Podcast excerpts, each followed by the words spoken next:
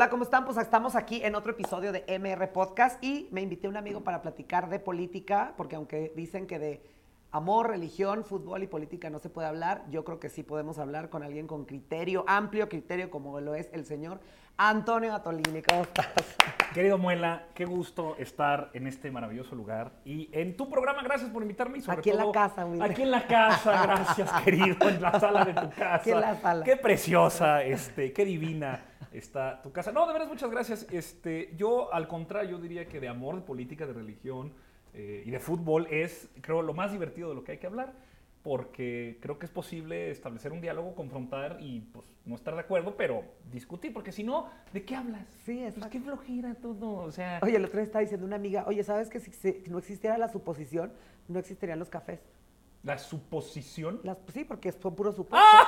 claro. si no de- existiera la suposición, creo, claro. oye, vamos a echar un café y de, ¿qué haces? Si Mira, y en política justo lo que nosotros decimos es que si todos pensáramos igual, si hay 10 personas en donde las 10 piensan igual, 9 sobran. Entonces, pues, ¿para qué tener Claro. un encuentro con alguien? Entonces, qué gusto estar aquí en este tan importante medio. Canal. Este canal que ha recibido a personalidades, bueno, este, espectaculares. Gracias por tu invitación. Estamos a tu orden aquí en la sala de tu casa. Muchas qué gracias. precioso espacio. Y a la orden, gracias. Espectacular compartan este video para que lo veamos. Oye, bueno, cuéntanos, porque la gente siempre me regaña porque me dice, es que debes de investigar quién es tu invitado. Yo lo sé, solo que quiero que tú nos cuentes Claro. quién eres, de dónde vienes. Sí, o sea, tú y yo nos conocemos, pero la gente que nos está viendo no. Bueno, mi nombre es Antonio Atolini Murra, como Atole, pero con doble T. Eh, tengo 32 años, soy lagunero como mi camarada Muela, yo soy de Torreón, y soy quizá más conocido por ser un muy fervoroso y público militante de Morena. Pero bueno, también tengo eh, varios años en medios de comunicación. Estuve en el Yo Soy 132 en 2012, estuve en Televisa, en Milenio, en Radio Fórmula, eh, también en medios en la campaña en 2018, en el IMSS. Fui candidato a diputado federal en Torreón ahorita en 2021. Este, perdí, por eso estoy aquí contigo, Muela, platicando y no la Cámara de. Por de eso me sigue hablando, Por porque le ya- hablando. luego ya ganan y, oye, Si ¿tú no, qué quién eres? No, no es cierto. Eh, por eso estoy aquí y eh, ahora me dedico y particularmente eh, eh, trabajo como presidente del consejo editorial de un medio, que es el que te estaba justo platicando antes, que se llama El. Soberano. Te resumí un poco mi currícula. Si no me conocían, mucho gusto. Si ya me conocían, ¿qué tal? Aquí estoy Me da mucha risa porque dando sí, lata. oye, me da mucha risa porque sí te conoce mucha gente. Y me Sí. dice, oye, pero ¿cómo vas a hablar con Antonio si él no, él no habla, él discute? No, fíjate, mira, esa historia, eh, a mí me gusta jugar también videojuegos. Sí. Me gusta mucho. Y en la pandemia, pues como todos, eh, nos quedamos encerrados en nuestras casas. Retomamos el juego eh, de manera muy sostenida, todos los días, todas las noches, con los amigos, pues porque no teníamos otra cosa que ¿Qué hacer. hacer. Y justo un compa, Enrique Parra, de Tijuana, le mando un saludo, me decía que eso le pasaba con sus amigos de allá. Dicen, oye, ¿cómo que juegas con Antonio Tolini? Pues sí. Oye, ¿y de qué habla? Pues, güey, pues del juego, de cómo le fue en el día, de cómo están, de lo que platicamos, o sea, Claro. de, de lo que cualquier persona normal podría tener una conversación, porque no todo el día estoy diciendo, hola, ¿qué tal? Tiene un minuto para hablar de López Obrador. Sí, Hola, que- ¿qué que tal? lo amo. Que lo amo. Eh, ¿Puedo afiliarlo a Morena? O me puede decir, por favor, por quién votó por el 2018 para saber si soy una persona pensante. Claro. Pues no, o sea, eso lo hago cuando lo tengo que hacer, en los espacios que lo permiten. Y Sí, pero cuando- aparte no eres como esta, como, Pues no hacer. eres como esta gente que, y no, no quiero decir, pero estos que te invitan, que se cambian de, su, de religión y que- No, justo, o sea, además, eh, yo no tengo miedo a las contradicciones, pero, efecto. o tienes sea, tu convicción muy firme, Yo claro. tengo mi convicción muy firme y no la tengo que andar eh, pavoneando en cualquier espacio. Yo milito en Morena, yo creo en la cuarta Claro. transformación, yo creo que yo soy obradorista, sigo el ejemplo del presidente. Creo que estamos mucho mejor con esto que como estábamos antes. Sí, tienes tu opinión. Tengo mi opinión, pero no llego al Emilio Castelar aquí, que gracias. Gracias al Emilio gracias al Emilio Castelar. Que nos presta, no es la sala de muela, yo quisiera muela. Ya quisiera ya yo quisiera muela, pero gracias al Emilio Castelar que nos presta, pero no llego yo al Emilio Castelar a decir, a ver, hola, ¿qué tal? Buenas tardes. Ay, eh, ¿qué- qué partido? ¿De qué partido estás? ¿Cuánta gente votó por Morena? Y si no, sácanos a la chingada, Bueno. unos fifís. Bueno, ese, ese punto es un poquito este programa, la esencia, que se vuelve una entrevista, una conversación, un podcast, hablando siempre pues un tema central. Y por eso te invité, porque para platicar un poquito de tu percepción de la Correcto. política en México, digamos. Tú eres obradorista, ¿Tú- ¿a ti te gusta el personaje o te gusta el partido? Me gusta el personaje. eh, y el personaje hoy tiene un partido, el, partido obradorista más grande de México. Es una cosa que luego nos critican mucho y que dicen, ay, es que ese culto a la personalidad y cómo es que lo idolatran. A ver, muy sencillo. El tipo, Andrés Manuel López Obrador, es un dirigente social, tiene 30 años de luchar por un cambio en México, le guste a la gente o no, hoy a la mayoría del país, con el perdón de Dios, me van a disculpar, pero a la mayoría del país le gusta, le conviene, y su vida y ejemplo han construido una forma de entender la política después de tanto tiempo que nosotros le llamamos obradorismo. Ahora, hay muchos partidos obradoristas. Morena, donde yo soy militante, es uno de ellos, pero hoy por hoy, por ejemplo, el Partido del Trabajo, el PT, más chiquito, también es obradorista. O el Partido Verde, hoy por hoy, también es obradorista. Sí, tiene sus corrientes Entonces, de pensamiento. nosotros decimos, somos obradoristas porque hoy el partido más grande de México es Morena, pero si en 20, 30, 40, 50 años hay otro partido que se llama eh, Muelas Unidas, Muelas Unidas, y es un partido obradorista, va a ser consistente porque el programa político, su ideología, ah, pero, su proyecto, eso, yo es obradorista. A mí me gusta porque luego hablas con mucha gente que supone demasiadas cosas, ¿no? Entonces, me gusta eso porque, entonces, te voy a hacer dos preguntas. ¿Qué es ser obradorista? ¿O es lo que él diga, como él lo diga, eso es. O, sea, haz de cuenta, te voy a poner. Ser obradorista es, em, primero, los pobres, ¿sabes? Una corriente de pensamiento. O es lo que él diga, eso, eso yo creo. Claro. Porque luego mucha gente dice que es que si el Señor dice que se avienten, se avientan, ya sabes, o sea, explícame. es la forma tonta y facilona de descartar a alguien con convicciones. Okay. A ver, yo tengo convicciones políticas y además creo que es muy sano porque difícilmente una persona, no voy a decir mi partido, pero una persona que no milite en el obradorismo, que milite en otra cosa, es decir, que crea que esa es la forma que debiera regir eh, el orden social, difícilmente alguien va a tener tanta sustancia o tanta claridad de qué es lo que representa eh, como nosotros sí la tenemos. O sea, el obradorismo fundamentalmente es exactamente lo que dijiste. Para que nos vaya bien a todos, es decir, nos entendemos como parte de una sociedad en su conjunto, no somos islas, tenemos una relación con otras personas que son distintas de origen, de condición socioeconómica, de color de piel, de orientación sexual, de nombre. Nuestras diferencias nos forman, nos hacen formar parte a todos dentro de una cosa que llamamos nación, pero para que nos vaya bien a todos, nosotros tenemos un orden de prioridad muy claro. Primero van los pobres. Punto pelota. Oye significa, porque dicen otros, es que nos dividen, es que los fifis y los chairos, es que entonces le quieren quitar al rico para dar al pobre. No, carnal. Muy sencillo. Déjenme pongo además, déjenme pongo un, ejemplo parroquial, pero que siempre eh, sirve. Yo soy de Torreón, hay una colonia muy bonita en Torreón, es típicamente una de las colonias eh, mejor cuidadas, se llama Torreón Jardín. Siempre hablo de Torreón Jardín porque yo vivo en Torreón Jardín. Torreón Jardín, ¿qué problema tiene? Pues que le deben podar el camellón, deben quizá poner una luminaria en alguno de los espacios, que además también lo están, quizá poner agua en las fuentes que las adornan, y son problemas. Y seguramente también seguridad. Claro, pero si tú comparas una colonia de Torreón como, de Torreón, como la de Torreón Jardín con la Pancho Villa, otra colonia, ahí no solamente les falta luminaria y arreglar el camellón, falta banquetas, pavimento, drenaje, seguridad, acceso a educación, salud, vivienda. Sí, sí, muchas cosas que no se Muchas cosas. Entonces nosotros decimos, oye, ¿los problemas de Torreón Jardín son menos importantes? No, no lo son.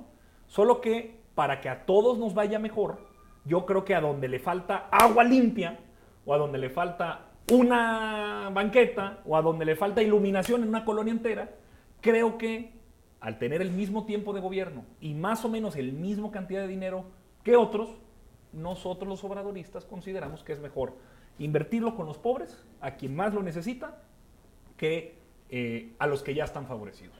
Básicamente de eso se trata. Oye, que si es de izquierda, que si es de derecha. Te voy a decir también otro elemento fundamental. Nosotros lo que hacemos es no presentar un catálogo de propuestas y soluciones preestablecidas, sino que nosotros ponemos la realidad por delante. Oye, eh, que ser de izquierda es establecer una reforma fiscal. Y ser de izquierda es aprobar el matrimonio igualitario. Y ser de izquierda es aprobar el aborto legal y seguro y gratuito. Y que ser de izquierda es eh, lo que tú quieras y pues es un catálogo de soluciones establecidas fuera de contexto. Nosotros, por ejemplo, en México, si no ponemos la realidad por delante, que es, no es que tengamos que cobrar impuestos, es que primero la gente se está muriendo de hambre en lugares en donde no llega la más Claro, mínima claro. infraestructura del Estado. Si no ponemos por delante esa realidad, y entonces por eso nos dedicamos a construir una red de cajeros para que la gente pudiera tener acceso a una sí, red sí. mínima de bienestar, Que es lo del Banco del que es lo del Banco del Bienestar, por ejemplo, o la pensión de adulto mayor, o la pensión para personas con discapacidad, o la pensión para eh, jóvenes construyendo un futuro, bueno, la beca para jóvenes construyendo un futuro. Hicimos eso porque pusimos la realidad por delante. Oye, ¿cuándo está la reforma fiscal? Bueno, déjenme les anuncio que el día de hoy, justamente cuando se está grabando este programa, Ricardo Salinas Pliego publica, a partir de la información que reveló el presidente, que Ricardo Salinas Pliego pagó 2.500 millones de pesos de impuestos que le debía el SAT. ¿Eso es una reforma fiscal? Pues no necesariamente, pero sí es a quienes nos debían dinero, ya no se les condona y lo están pagando. Sucedió a cuatro años de que inició el gobierno. Pues sí, porque primero pusimos la realidad por delante, trabajamos con eso para poder generar condiciones mínimas de bienestar y ahí está, y ahí habrá de seguir esta política en particular. Entonces, eso digamos es la diferencia fundamental entre otros y nosotros.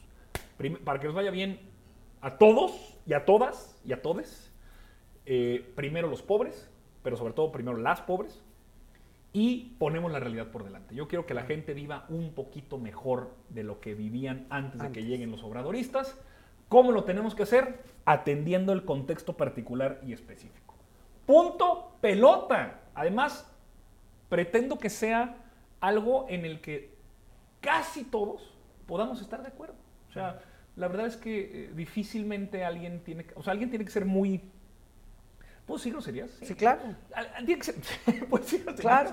Este, alguien tiene que ser muy hijo de puta para de veras decir que estos tres, dos, tres principios eh, no está de acuerdo. Entonces, justo también esa es la forma de hacer política, tratando de convencer a la mayor Sí, que es lo que platicábamos el otro día, que es como, no es que esté en contra de todo lo demás, sino que les puso un stand-by a muchas cosas para sanear otras que hay, ¿no? Claro, eh, fundamentalmente en un país como este, ¿por qué resulta el obradorismo tan chocante? ¿O por qué resulta el presidente tan molesto para ciertos Para sectores?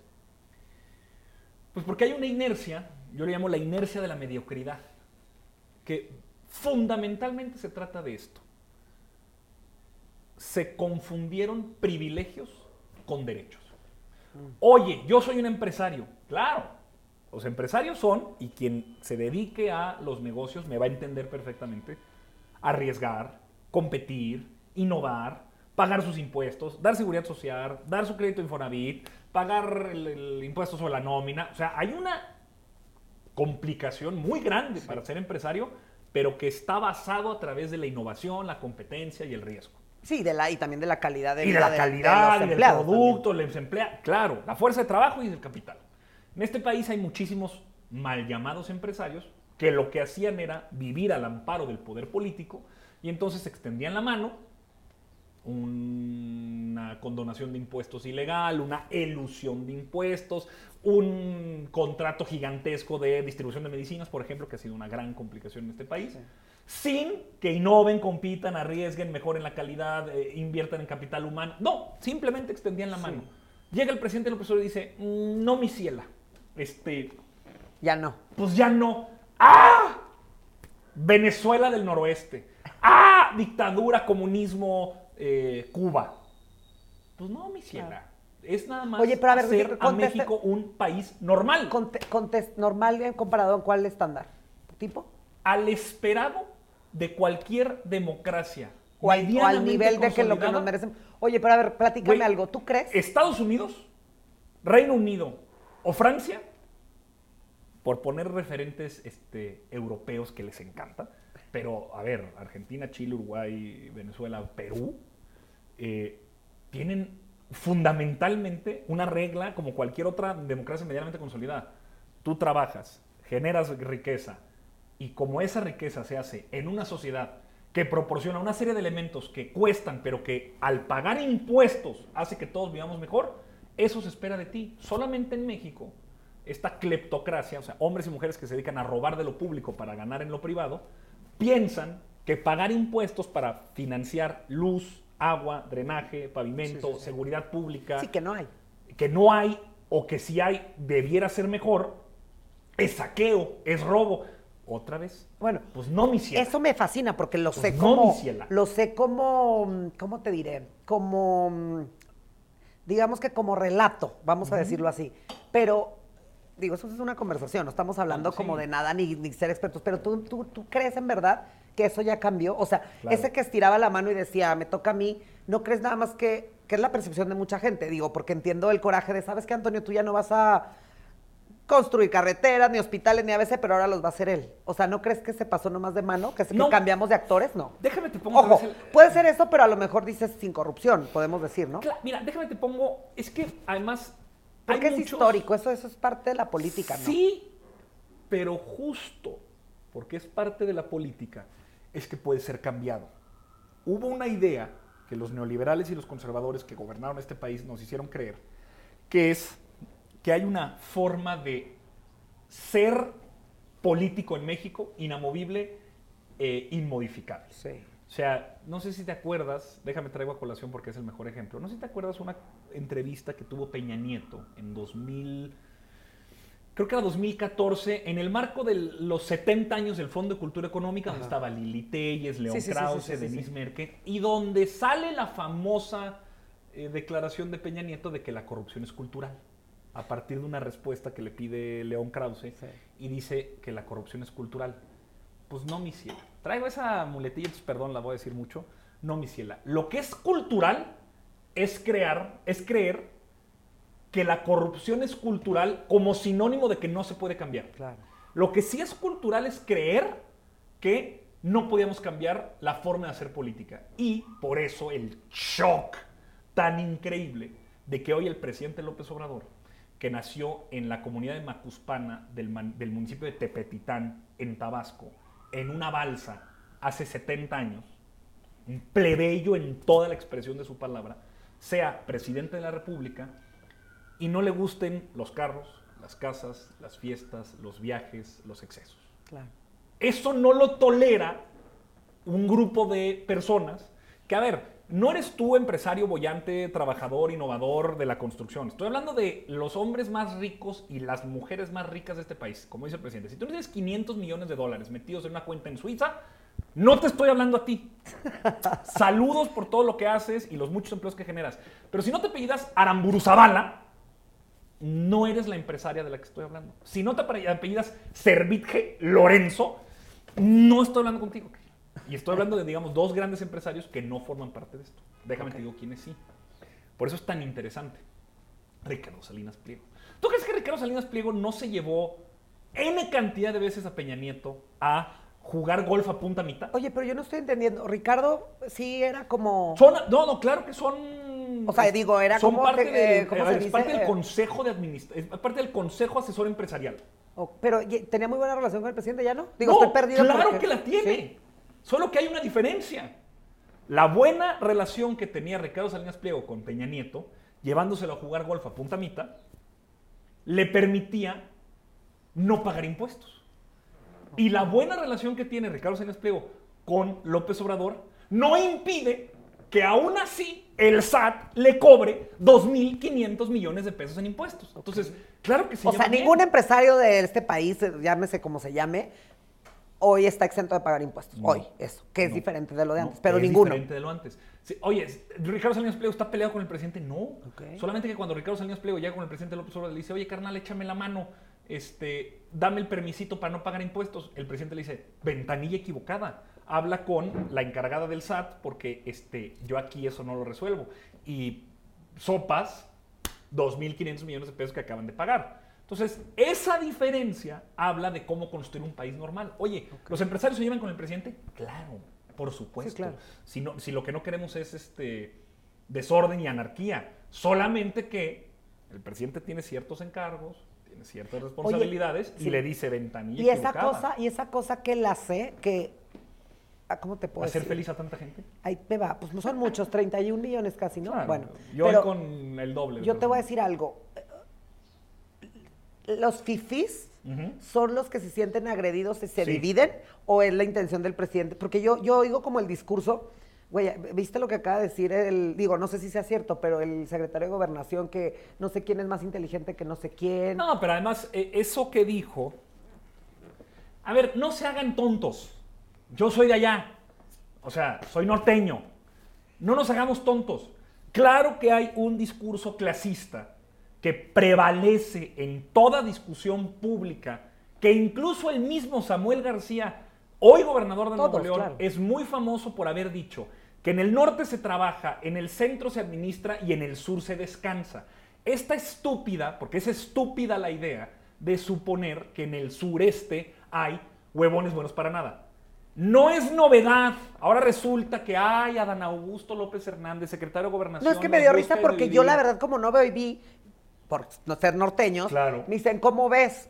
Digo, a mí las cosas de política me parece, como dijiste bien tú el- la vez pasada, que es como chisme, como estar viendo el, el Claro, programa ese- de ese- chisme, ese ¿no? chismerío. Y lo vi y dije, bueno, o sea, porque a veces Pero a también... ver, ¿te pusiste el saco? No. Pues claro que no. Por, a ver, ejemplo.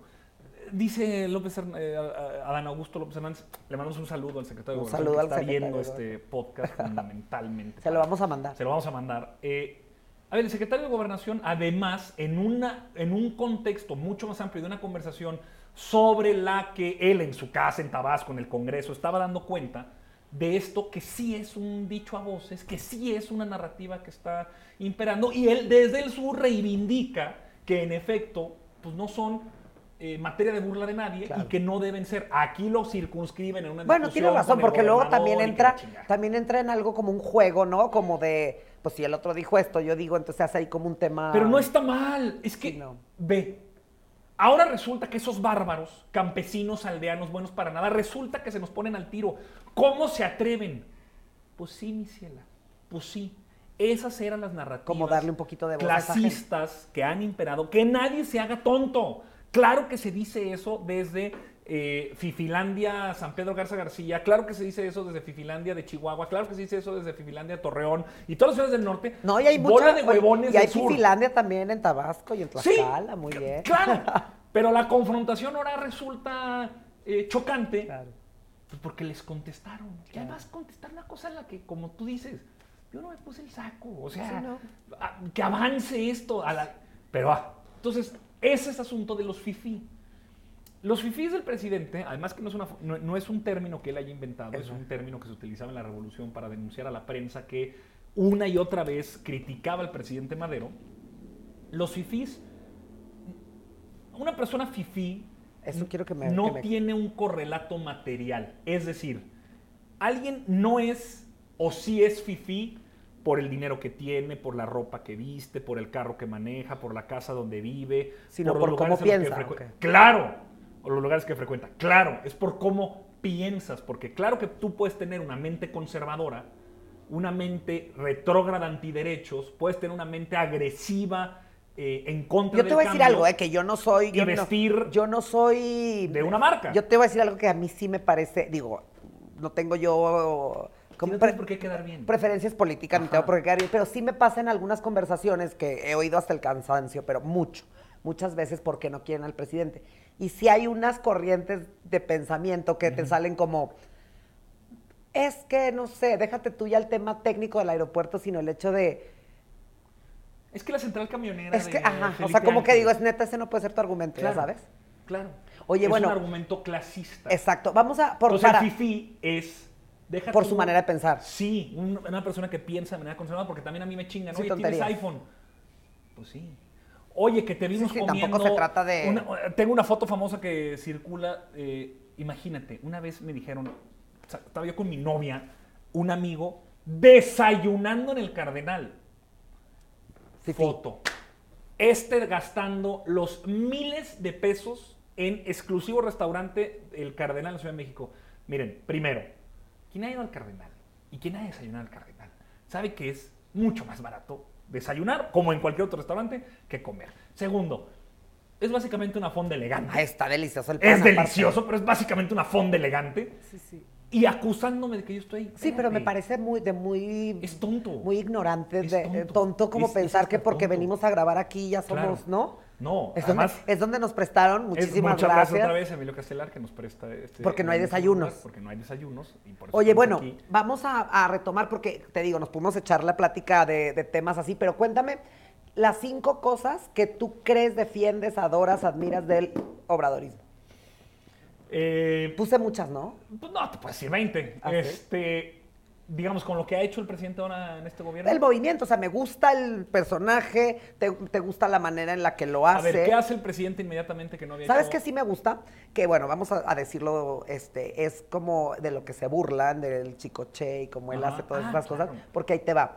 Si tú quieres que la, a la gente que te, está- que te estás dirigiendo te entienda, me pasó ahora porque fui a dar, va- vamos a dar unas pláticas en secundaria y el speech me dicen, oye, pero no son estudiantes de ingeniería de mecatrónica, ¿eh? O sea, ellos no van a entender qué es, uh, no sé, circunstancial y cosas, ya sabes. No, y además Hazlo ya en hay, un ya hay lenguaje chistes más de tu generación y la mía que nadie va a entender. que ya nadie va a entender. O sea, si yo hablo de cómo hay una... Lo vi que un compa lo, lo tuiteó y en Sí. efecto, si yo digo...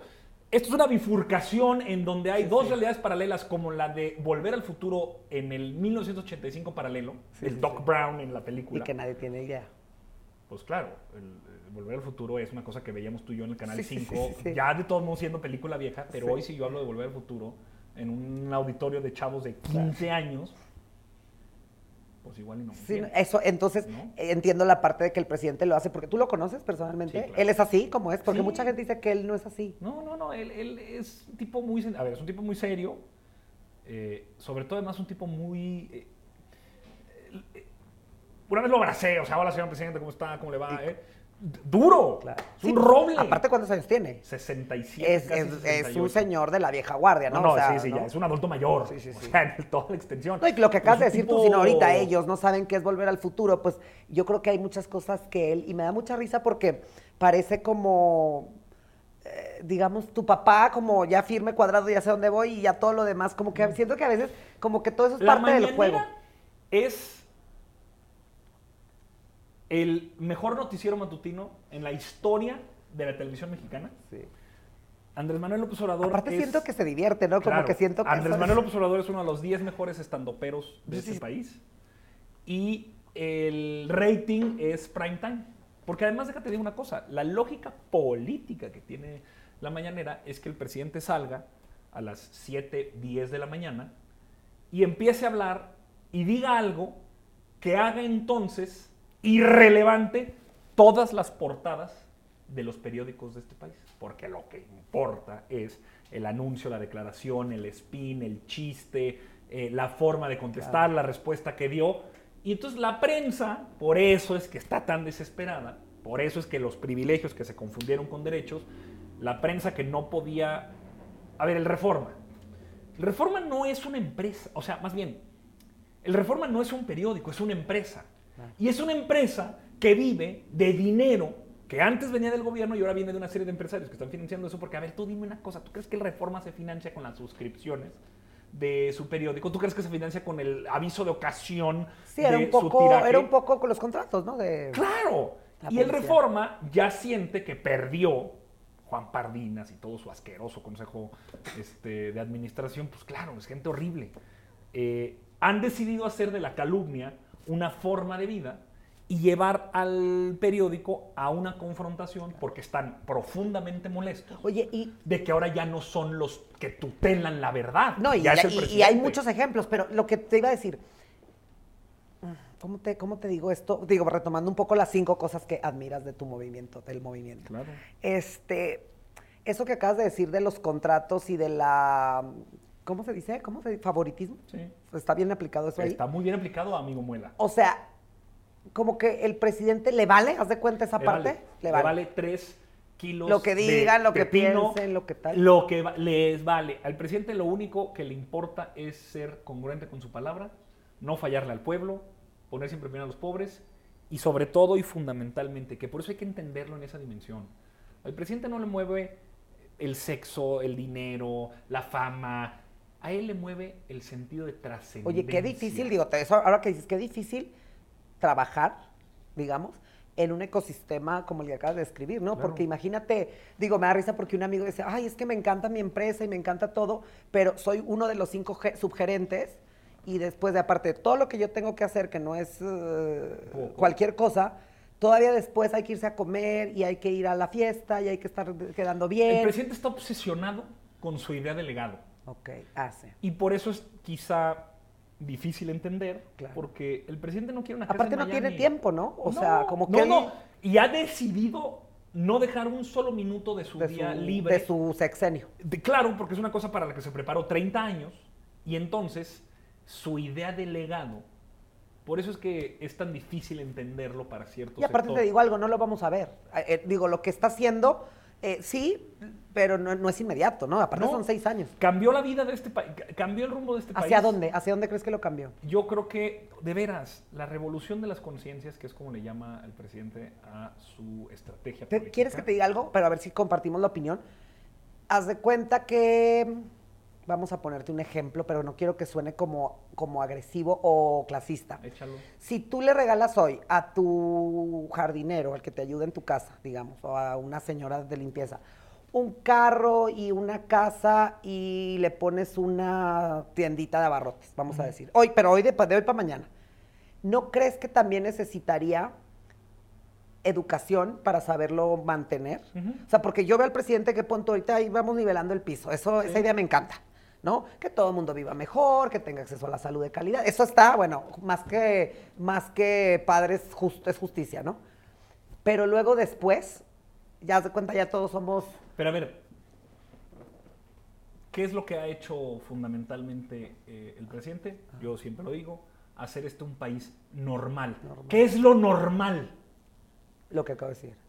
Que cualquier persona en este país, como para mí es lo normal, o lo que debería ser Sí, normal, sí. Nivelar las cosas. que cualquier persona que independiente de dónde nazca, Sí, de, de- el material de su cuna De y tu- el código de postal, tu contexto social. tres cosas que uno no elige. Tú no elegiste llamarte como te llamas, nacer donde naciste y ser hijo de quien eres hijo. No lo eliges, pero que hoy en este país, claro que sí determina cuál es tu senda de desarrollo. Que estas tres cosas que uno no elige no impidan que una persona pueda vivir un proyecto Con de vida en libertad. Porque además también eh, nos acusan mucho de que somos, eh, ¿no? Este tipo de forma de entender el mundo eh, aniquila la libertad. No es cierto, porque confronto un poco o contrasto la idea. Nosotros no regalamos carros.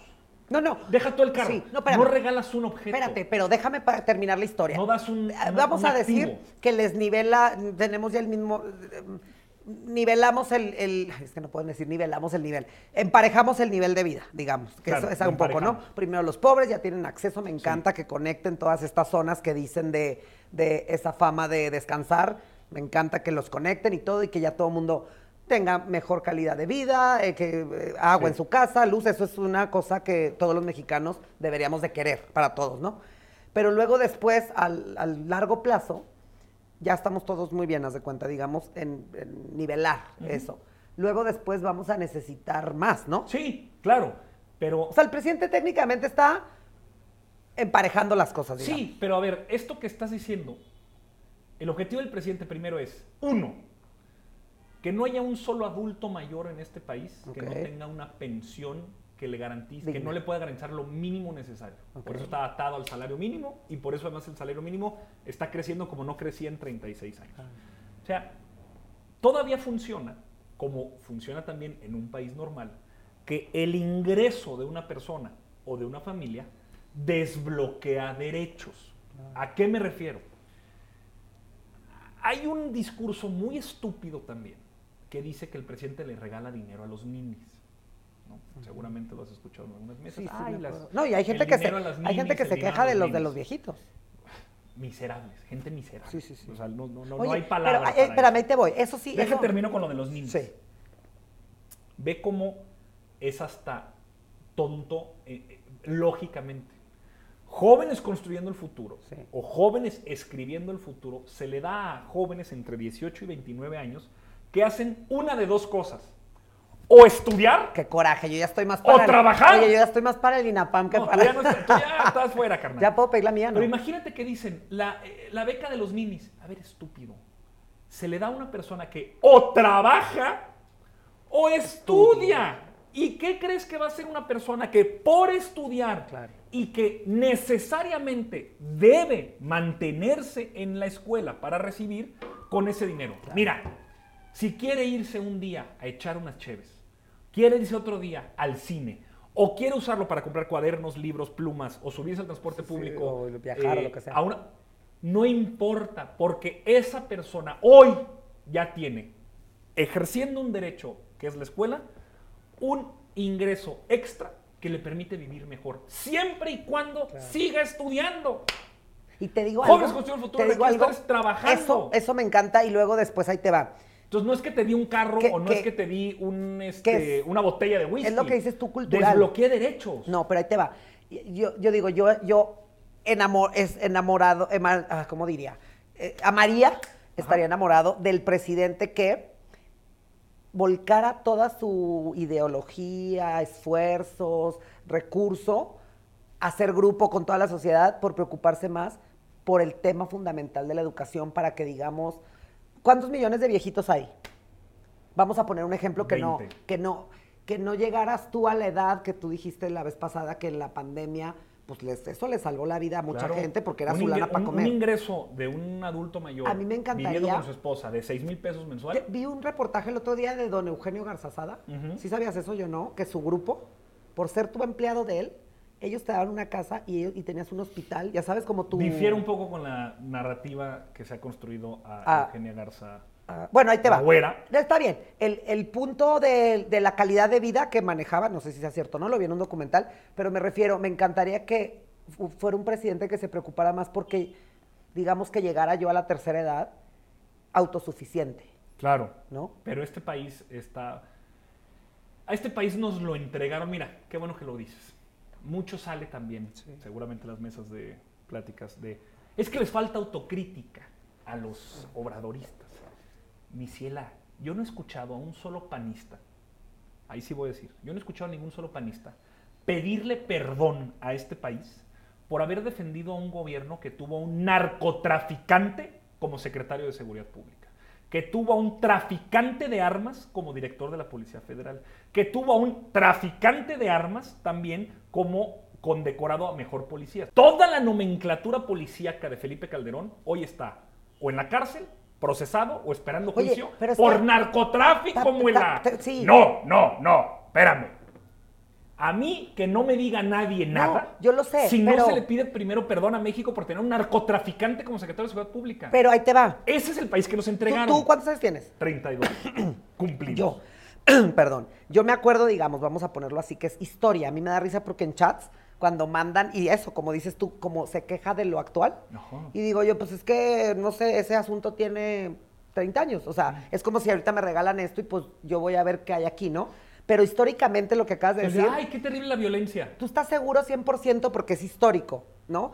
Tú estás seguro que en 12 años no va a haber un militante de un partido y un entrevistador o intento de hablando de todos esos No. temas de este sexenio. En este sexenio no se puso un narcotraficante como secretario de Seguridad Pública. Porque te- si, en lo este ves, país si lo ves en perspectiva, no se vendió no. a pedazos. No, no. Pemex. Yo, espérame, yo lo que digo en retrospectiva, yo me acuerdo que son los que yo me Es que acuerdo. muela. O sea, ustedes están seguros y la consigna y la promesa es que eso en 16 años Claro. no va a ser una historia más Claro, así, ¿no? no. Y lo que creo que dicen un poquito del, del tema de los obradoristas es que al confrontar y preguntar, oye, entonces tú estás seguro que no, sus argumentos de defensa son estos como hablar mal de los otros. Sí. Y a mí me gusta, ¿quieres que te diga algo? Como dicen de, eso, eso me da una paz que no sé si sea la que preceda al huracán, pero yo no conozco al secretario de salud, yo no conozco al secretario de comunicación y transporte, no sé quién es el, la- el de economía, ya no sé quién es. Eh, no, sí me explico, o sea, no son, Claro. digo, sin, Ya no los ves no son la- rockstars. Sí, no, y, no. y ojo, yo trabajé en una secretaría y mi secretario sufría con su agenda de chamba De relaciones públicas. y lo tenía que hacer una de el below the line y el Sí. eh, por debajo del mostrador y no. Claro. Entonces, digo, si ese recurso de tiempo, dinero, esfuerzo se está enfocando en lo que se debe hacer, esto, esa lo idea que me no gusta. soportan, lo que está detrás de eso que estás diciendo, lo que no soportan, y ahora sí que la que soporten, es que nosotros digamos que no somos iguales. A ver, no somos iguales. No, claro. Todo político roba, miente y traiciona. Todo político está eh, buscando hacerse rico. Todo político. No, Toño, estás mal. No, pues no. Justamente lo que es revolucionario de este movimiento es que a mí no me vas a agarrar nunca robando, mintiendo o traicionando. ¿Sabes qué? Ya sabes que me gusta. Nunca. Ahí te va. No estoy hablando del López, del el señor presidente de la República, ni de su partido, ni sus No, militantes. Andrés, pero me encanta licenciado. que toda la gente, como, digo, lo voy a decir como es, con la gente con, con criterio sabrá a lo que me refiero, como el culto, y toda la gente habla y dice eso que acabas de decir.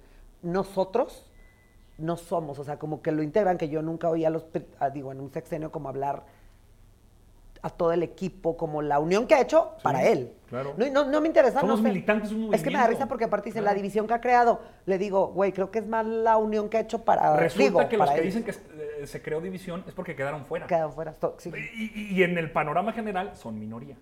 Mira, ayer me decía un compa que conversando con viejos burócratas del régimen neoliberal, Sí. y además es que la gente lo va a entender. ¿Cuántas veces no hemos escuchado quien dice, no, no, no, es que nosotros, los priistas, nos enseñaron a robar así, para que aunque nos lleváramos a nosotros, algo se quedara entre las garras ¿A eso y te se dijeron? así. O sea, nos contaban así que decían, O sea, a sí, para nosotros que nos salga. para que dejara algo para el otro. Lo malo es que después empezaron a robar así y no dejaban para nadie. ¿No? El que tranza no avanza, robo Sí, sí, pero eso, eso reparto. que, que sí es cultural, muy que mal. es una narrativa cultural, pero que lo que los obradoristas otra vez soporten, hicimos es no. Nosotros no hacemos política para hacer dinero en ella. No, yo no quiero. Hombre, a ver, claro que cuesta. Por supuesto que yo necesito dinero para operar políticamente y hacer que las cosas sucedan. Pero yo no lo quiero para una casa en Miami. Invítame tú. El día que tú tengas, tú, empresario publirelacionista, hombre de bien, que bollante, honesto, trabajador, el día que tú tengas una fiesta en Miami, que me encantaría conocer Miami, me invitas en mis horas libres, cuando no tenga trabajo, y Sí, sí, este, sí, de manera discreta, no quiero, yo casi Sí, no vas por eso, no vas por eso. No, pero yo no quiero una casa en Miami. Yo quiero ser representante popular para que la gente de Torreón, de Coahuila o de México vivan un poquito mejor. Esa es la esencia del movimiento. Esa es la esencia de mi vocación política. Entonces, no lo soportan. Les parece como muy cínico. Pues no, pues no. Pues está bien. Ese es el gran cambio, creo, que mi generación, yo que he tenido Va este partido, que yo, es, digamos, tengo 32 años, o sea, a mí que me pueden criticar, no, pues este, dice cosas de López Obrador. Pues sí, porque yo no robo, no miento y no traiciono, y si les molesta lo que digo, Eso, pues bueno. eso que acabas de decir es, ah, no me contestaste las cinco máximas, lo que más te gusta Sí, es digo, a ver, o sea, el el orden de los pobres, Sí, de, de, bueno, los pobres. de la gente que tiene menos O sea, recursos. Tienes una estrategia Ok, política. para ayudar. Para que estemos Eh, bien todos. eh, esa me gusta. Debe estar Me primero los gusta- pobres. eso me gusta Tienes mucho. Principios. Ahora, aparte te decía No robar, no un mentir, no mexicano, traicionar. un mexicano que sea verdad, porque me encanta una frase que dicen de sacerdotes y políticos, no hagas como no hagas como dicen, si- no hagas como hacen, sino haz como dicen. Sea cierto o no, no, no creo que ningún mexicano se atreva a decir que no está de acuerdo Claro. en que una persona que no tenga tantos recursos mejore su calidad de vida. Claro. Me parecería indigno, me parecería inhumano que alguien no estuviera de acuerdo con eso. Sí. En caso que sea cierto, no, no sabemos, pero es- está bien. Y luego el Para que segundo, nos vaya bien, por el bien primero de los pobres. Primero los pobres. Ajá.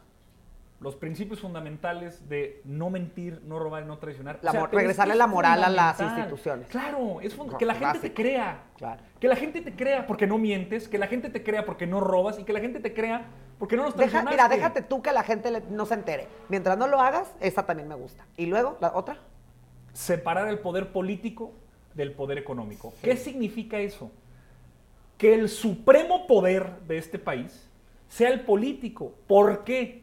O más bien, ¿sobre quién? Ah, pues sobre el económico, sobre el eclesiástico, ponga sobre el académico, Claro. sobre el mediático. ¿Por qué? Porque al poder político sí se le puede llamar a cuentas, se llaman votaciones, se llaman elecciones. No te gusta el presidente, no te gusta el partido, no te gusta cómo se gobierna, no te gusta cómo se distribuyó los recursos de lo público, elecciones, te voto en contra. Tú dime cómo puedo yo... eso tendrías que ser una persona muy moral, muy íntegra para Pues hacerlo claro, así. a- Que a ver, también, sí, eso sucedió en este país Sí, en 2018. si- si eso Te lo cierto, recuerdo, sí. compañero. Si eso fuera cierto- al basurero de la historia a los ladrones de si neoliberales. eso fuera cierto, también me gusta. ¿Y otra? O sea, te- es primero los pobres, me Sí. encanta. La moral en el, en el, en el funcionario. Separar el poder político del poder económico. Poner las, cosas, las reglas del juego y respetarlas. Exacto. pues, Y la cuarta, pues yo creo que la justa medianía. Ajá. Es un principio que el presidente siempre ha dicho. eh, Nivelar. Sí, ni el exceso. eh, No, que no, que no es parte, que no es parte. Justa medianía. Se quejan mucho de que redujeron los salarios. Es que, ¿sabes qué? Me encantan, las, me encantan las mesas que estamos y le digo, a ver, los argumentos, está perfecto, yo no sé el señor, no estoy hablando de él, estoy hablando de nosotros. N- Nuestro argumento no puede ser que no haya aeropuerto, Sí. que el presidente ya no anda en, en 17 Ajá, camionetas y que ya no lo ves, que ya no tenemos un J- eh, John F. Kennedy. O sea, esos no pueden ser nuestros argumentos, güey. Eso no, eso no puede ser. Justa medianía. Y el quinto sería que el principio fundamental sobre el cual uno hace política es la felicidad del pueblo. Eso me gusta muchísimo. Punto pelota. Pues muchísimas gracias por haber venido. Gracias a ti por aguantar. Es que como siempre, aparte, ya sé por qué no puedes hablar de política, religión, amor y fútbol, porque pues se te va ahí la vida, ¿no? Es, es apasionante, ¿no? Y por eso te invité, porque me gusta mucho cómo, mucho, cómo y platicas y muchísimas gracias. Qué bueno, es una gran conversación. Gracias a las personas que se quedaron hasta el final y eh, parten y recomparten este video para que más personas puedan escuchar una muy honesta, cómoda, pero polémica conversación sobre política. Pues muchísimas gracias, Gracias por haber venido. Y yo creo que esta la vamos a pasar en dos partes, porque está buena toda, ¿no? Hacemos una y dos. Ya Pues está. muchísimas gracias a todos y espero que les haya entretenido. Pónganos ahí en sus comentarios, toquen la campana, suscríbanse. Muchísimas gracias.